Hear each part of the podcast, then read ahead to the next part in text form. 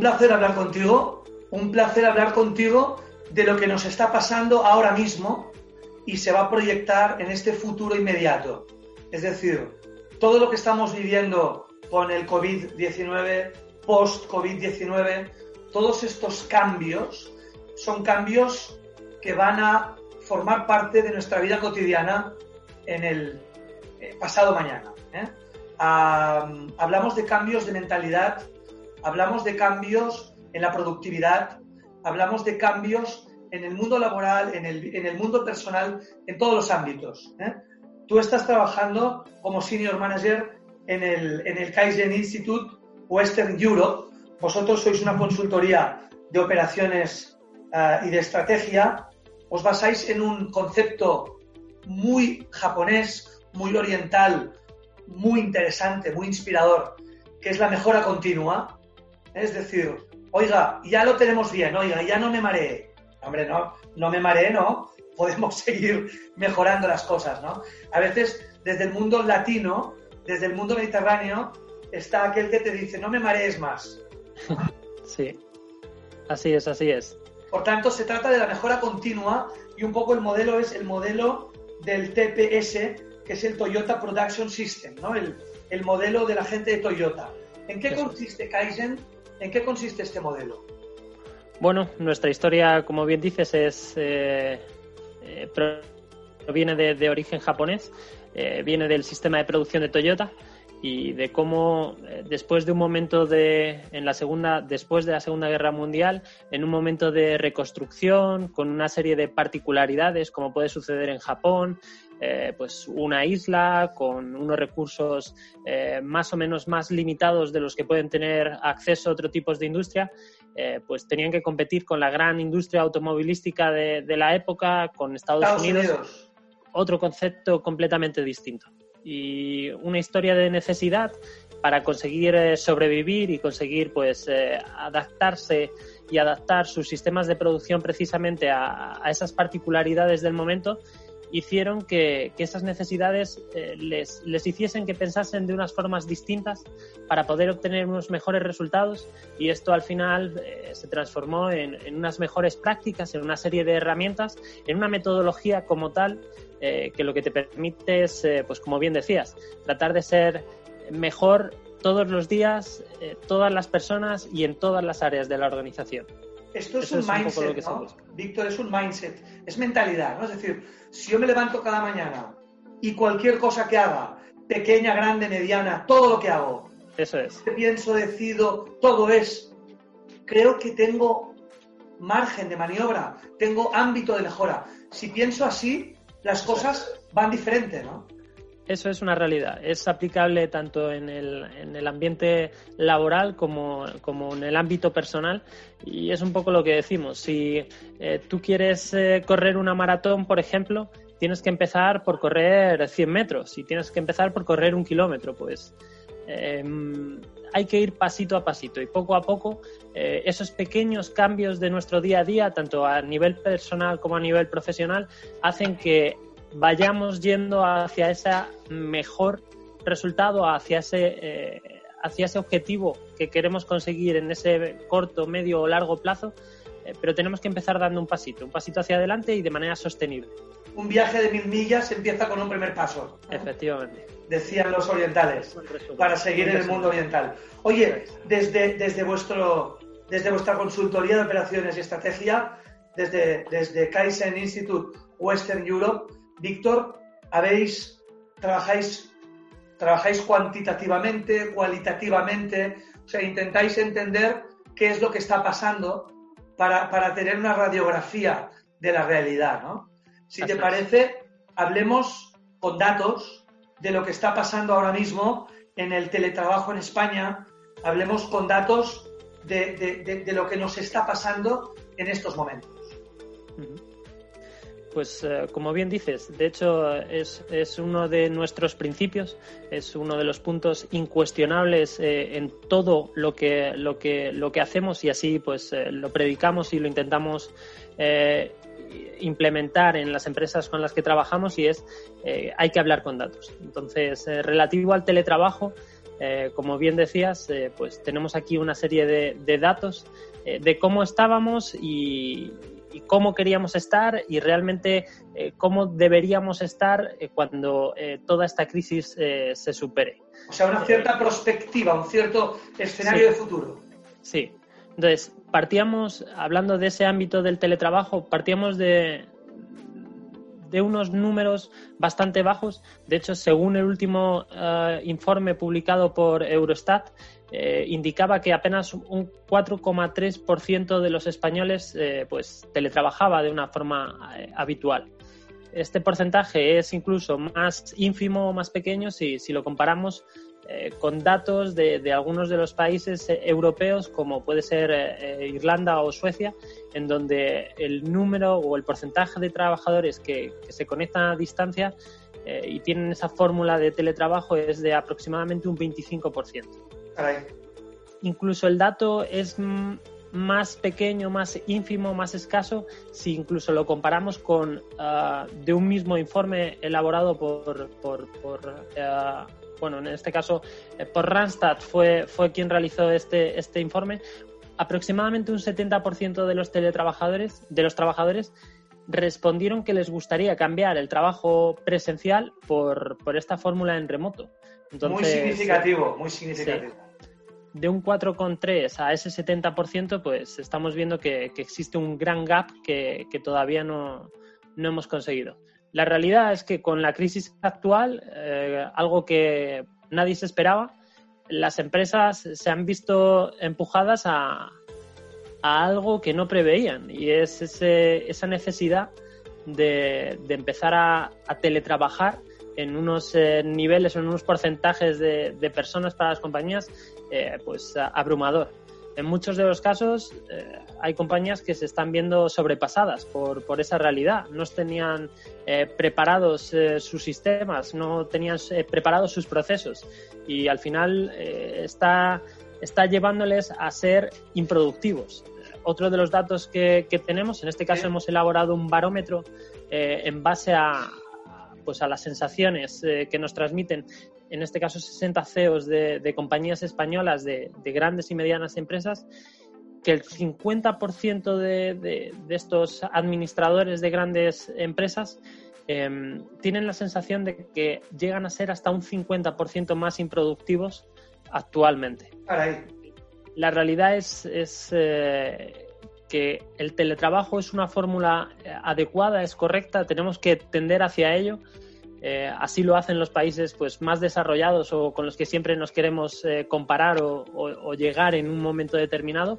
Pero la realidad es que si no estamos preparados, si no tenemos nuestros procesos eh, trabajados en un entorno digital, resulta que nos, nos viene hacia atrás. somos incluso más improductivos. Es muy interesante, Víctor, porque estás, estás abriendo un tema, creo que fundamental, que es el tema del autoliderazgo autoliderazgo. Es decir, si yo puedo trabajar desde casa y me puedo levantar más o menos a la hora que me parece y puedo estar con pijama todo el día o no y puedo mirar todas las series de televisión que quiera y puedo ser todo lo vago que quiera, entre comillas, porque nadie me controla en la oficina, pues si no tengo una muy clara visión de mi liderazgo, de mí mismo, autoliderazgo, si no tengo una autodisciplina, es muy fácil estar todo el día con el niño, estar todo el día limpiando el piso, estar viendo series, ir al súper, pasear el perro, hacer cuatro millones de cosas menos la concentración productiva en el trabajo. Efectivamente. De hecho, nosotros todo esto que, comentas es lo que llamamos trabajar en multitarea. Al final eh, no estás focalizado en un tema concreto, eh, y solo y cuando hayas terminado este tema puedas pasar al siguiente. Claro. Eh, de hecho... Esto se llama, se llama single tasking, single tasking. Que es, hay un libro, incluso hay toda una, toda una escuela. Estamos en el multitasking, que ha sido algo muy hablado, pero muy poco discutido, y realmente es muy discutible el, el multitasking. Por tanto, mejor foco y mejor single tasking, ¿no? Eso es. De hecho, hay personas que todavía no, acaban de estar 100% convencidas y piensan que, trabajar en multitarea es, eh, mejora la productividad o es mejor porque estás haciendo muchas más eh, cosas en, al mismo tiempo. Y, la realidad es todo lo contrario, disminuye tu nivel de productividad en, niveles exagerados. Y la realidad es que el entregable al final del día eh, es el mismo. Es el mismo, solo que posiblemente le hayas tenido que dedicar el, doble de tiempo para sacar un mismo entregable.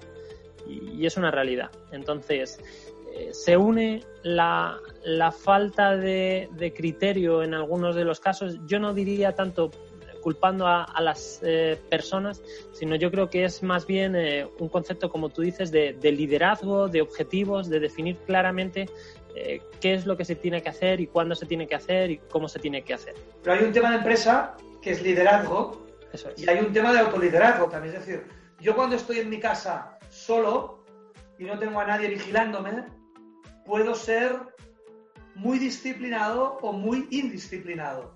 Y eso depende en parte de mí, ¿no? Es una realidad.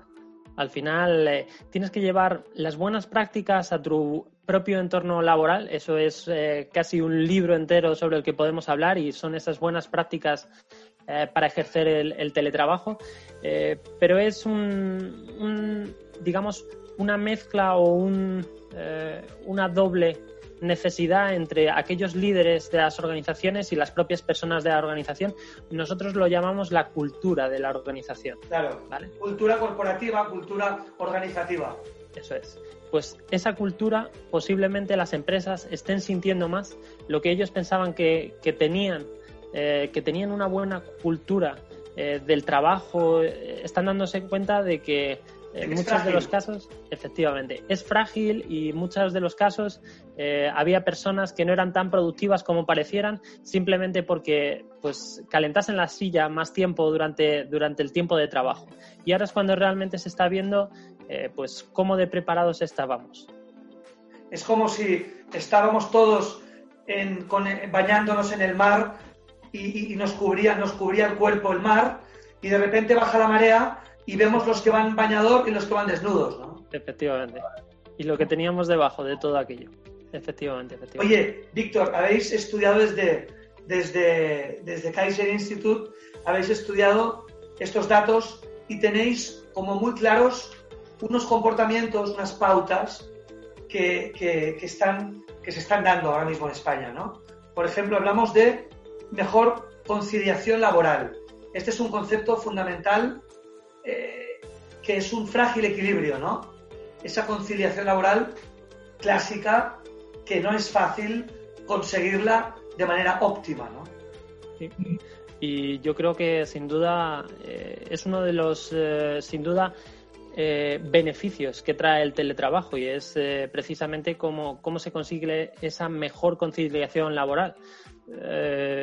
Eh, pues eh, las personas que, lo estén viviendo, y eh, me imagino que serán, si no la totalidad, pues cercano al, al 100% en la realidad que nos está tocando sufrir, estarán viendo cómo por fin han conseguido esa flexibilidad que durante muchos años han estado pidiendo respecto a los horarios.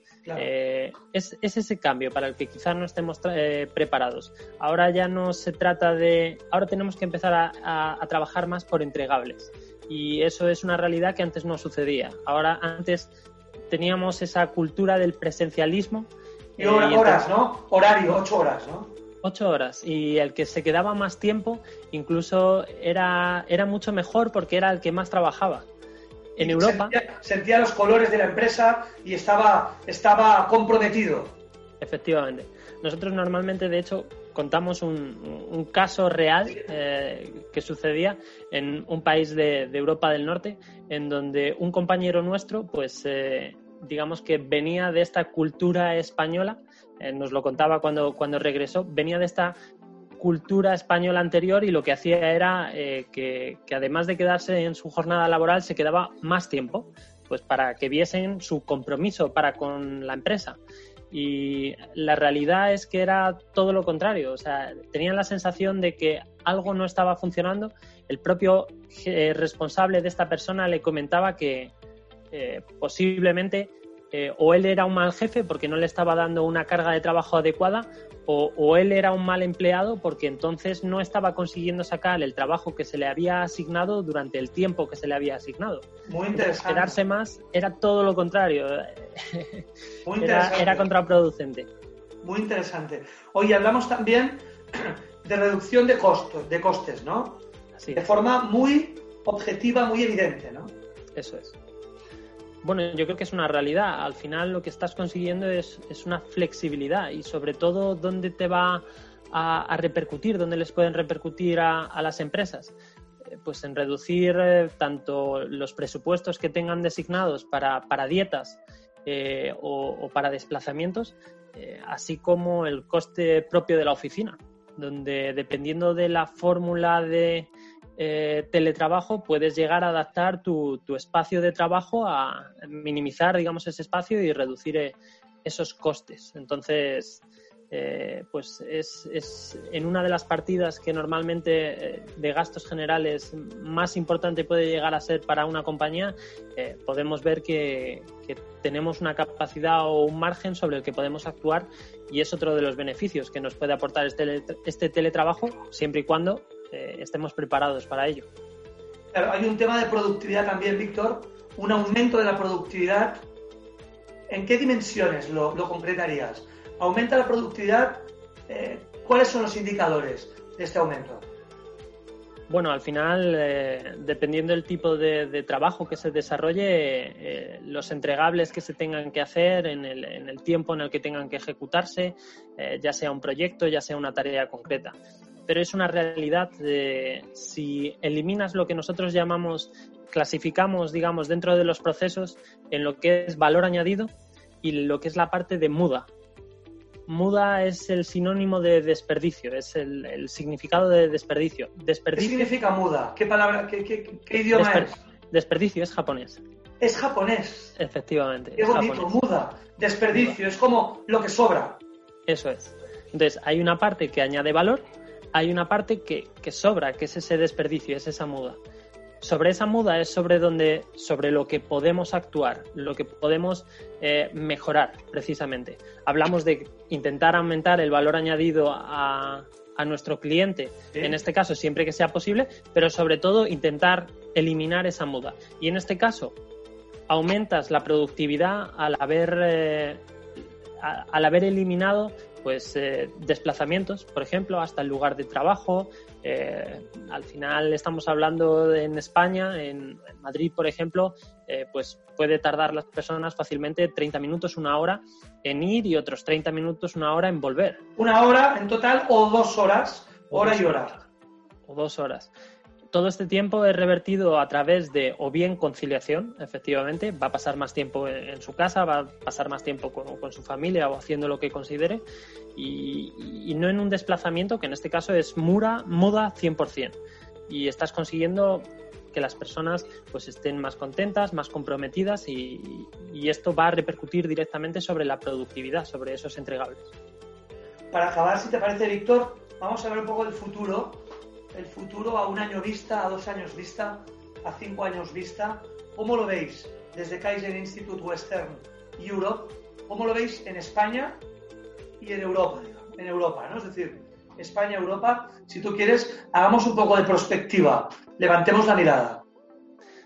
Yo creo que entonces tenemos que hablar de, esa nueva, nueva realidad, ¿no? que, es una de las eh, palabras que más se está nombrando en estos últimos eh, días y yo creo que em, ese concepto va a tener que ser llevado a, o tenemos que entenderlo como, como, una realidad con la que vamos a tener que empezar a, convivir eh, a partir de ahora. Y, a interiorizar, ¿no? Como algo, como algo natural, cotidiano. Eso es. ¿Esto qué quiere decir? Que aquello a lo que estábamos acostumbrados hasta ahora em, no se va a parecer en nada a, a cuando toda esta situación eh, pase y esto va a ser en un entorno personal y cómo nos eh, relacionamos, digamos, entre nosotros, pero esto también va a cambiar de manera drástica eh, nuestro entorno profesional. Nosotros estamos viendo que va a haber proveedores para las empresas que van a caer, van a dejar de existir, va a haber clientes a los que no les podemos vender, las empresas van a tener que reinventar pues sus procesos, rehacer sus procesos, rehacer toda su actividad, entrar de verdad en un, en un momento de transformación de la organización, porque el que no lo haga está condenado a, a morir en, muchos de los casos. A quedarse por el camino. A quedarse por el camino. Entonces estamos hablando que esta nueva realidad eh, lo, que está, lo que nos dice es, uno, las empresas deberían de estar aprovechando todo este tiempo que tenemos, eh, tanto de equipamientos eh, como de personas, eh, deberíamos de estar aprovechándolos, es decir, estamos perdiendo cada día que pasa eh, de confinamiento o de ralentización de, la economía o de la producción, estamos perdiendo ya un tiempo muy valioso porque lo que tenemos que conseguir es un arranque vertical que llamamos nosotros. El primer día que consigamos volver a, esa nueva normalidad, tenemos que ser los primeros y estar preparados 100% para, para ponernos en marcha porque solo aquellos que de verdad consigan adaptarse de una mejor forma eh, van a ser los únicos que sobrevivan. Mejor forma y más rápida, ¿no? Mejor forma y más rápida. Es como que la nueva normalidad nos pille con los deberes hechos. Eso es. De hecho, ya lo decía Darwin en el origen de las especies, no sobrevive eh, el más inteligente o el más fuerte, sobrevive el que mejor se sabe adaptar a los cambios y esto es lo que va a suceder. El más hábil, hábil, flexible. Eso es. Y eso es lo que nos toca, tanto a nivel nacional como a nivel internacional. Aprovechar el tiempo que tenemos, saber que la nueva realidad no se parece en nada a la situación que estábamos viviendo hasta ahora y que entramos en un proceso forzado de transformación en las compañías y, y es algo que el que no haga está condenado a, a no poder continuar. Estamos diciendo, Víctor, en definitiva, que ya no hay plan B, que ya no, es opción, ya no es opcional, ya no puedo, no puedo escoger entre un camino o otro camino. No, no, no, no. No hay, no hay otro camino que, reinventarse. Y eh, reinventarse significa tratar de precisamente ser mejor. Flexibilizarse, todos estos nuevos atributos, estas nuevas características que ya van a formar parte del presente y el futuro. ¿no? Eso es. Aquello que hasta la fecha era opcional y solo unos pocos estaban empezando a hacer y el resto le miraba eh, con cara extraña. ¡Qué modernos, qué modernos! Efectivamente, pues ahora ya, eh, si quiero estar en este nuevo mercado que no se parece en nada al antiguo, eh, lo único que puedo hacer es, es adaptarme y transformarme hacia esa nueva realidad. Víctor, felicidades por el buen trabajo desde desde Kaizen Institute Western Europe nos dais herramientas para comprender mejor la realidad en la que estamos viviendo y por el futuro. Un placer. Muchas gracias. Un saludo.